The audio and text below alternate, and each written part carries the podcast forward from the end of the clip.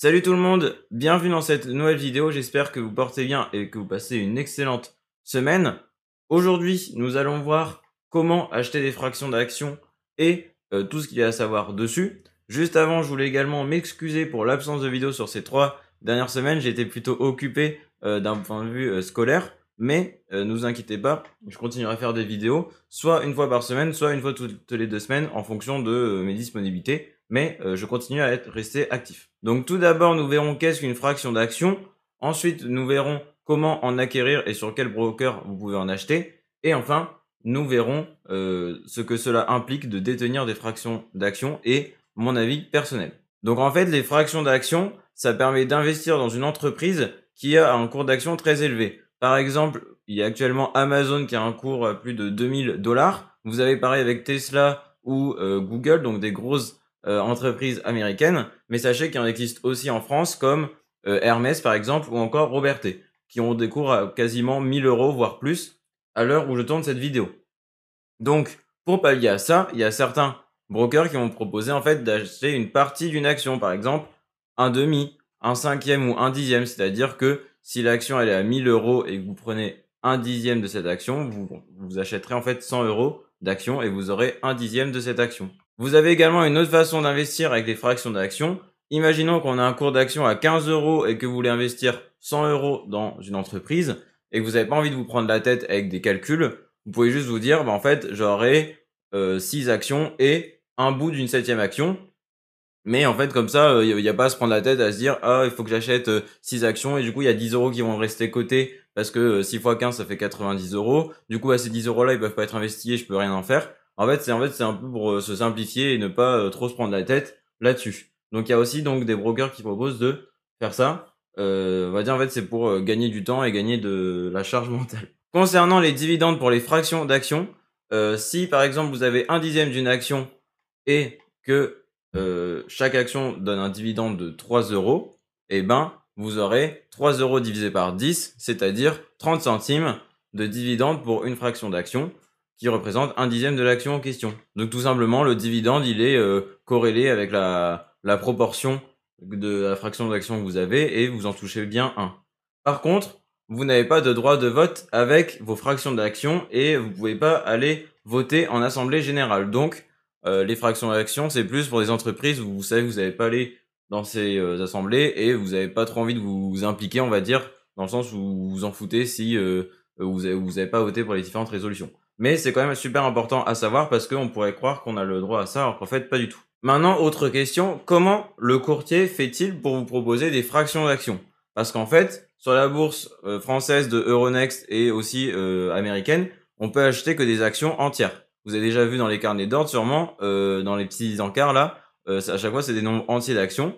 Et bien en fait, c'est que les courtiers, ils vont acheter des nombres entiers d'actions, ils vont pas tricher, ils vont pas faire un moyen détourné, mais après, en fait, ils vont le répartir entre plusieurs clients.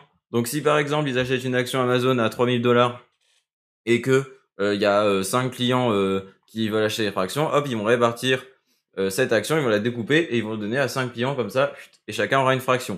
Donc, c'est-à-dire qu'en fait, que c'est le broker qui détient l'action en son entièreté et qui la divise en fait virtuellement. Mais du coup, cela implique que vous pourrez trouver des fractions d'actions que sur les grandes entreprises françaises et euh, étrangères. Ce sera très difficile, voire impossible d'en trouver sur des PME parce que bah, les courtiers vont pas s'amuser à aller acheter des, actions des petites entreprises si il euh, n'y a pas beaucoup de gens qui veulent avoir des fractions d'actions. Ils vont plutôt se concentrer sur les actions les plus demandées. Donc du coup, cela implique un choix beaucoup plus restreint si vous euh, souhaitez simplement investir avec des fractions d'actions. Attention également à ne pas confondre les fractions d'actions avec les splits d'actions ou les fractionnements d'actions en français qui sont euh, deux choses totalement différentes. Un split d'action, je vais le dire en, américain, ce sera plus simple.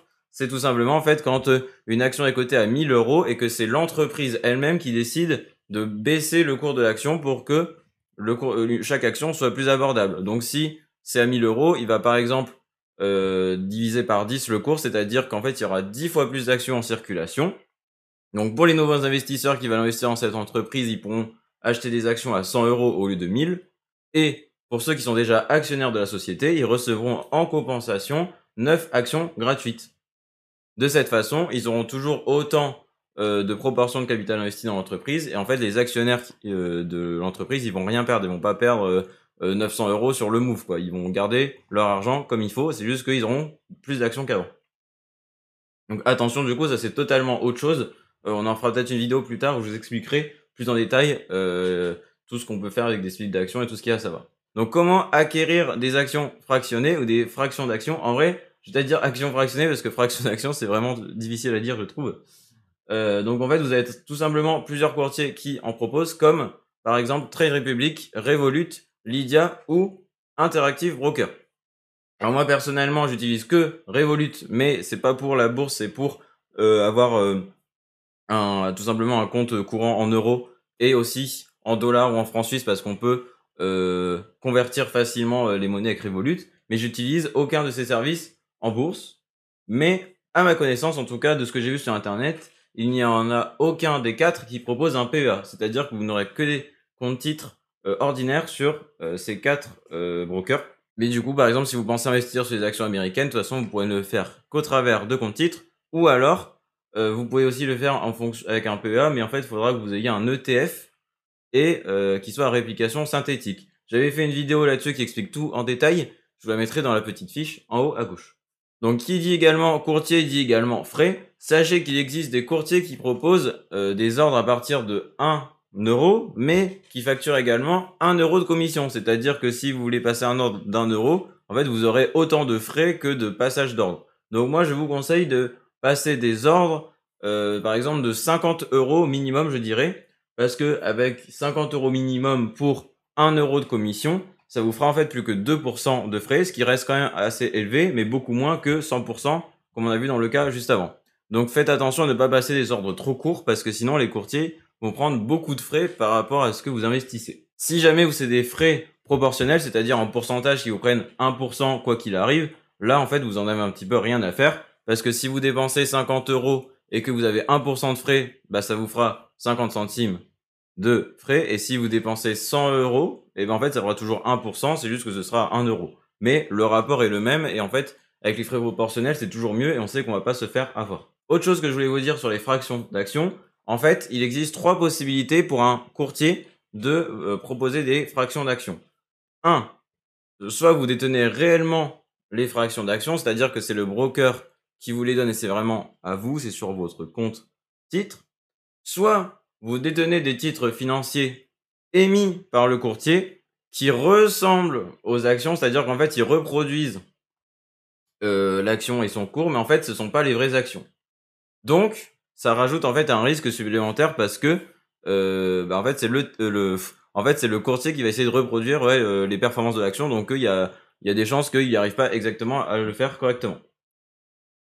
Soit encore, c'est encore autre chose, c'est des plateformes en fait qui proposent des CFD, c'est-à-dire des Contract for Difference. Et en fait, c'est juste un contrat entre euh, l'acheteur et le vendeur. Donc l'acheteur, c'est vous, et le courtier, bah, c'est le vendeur.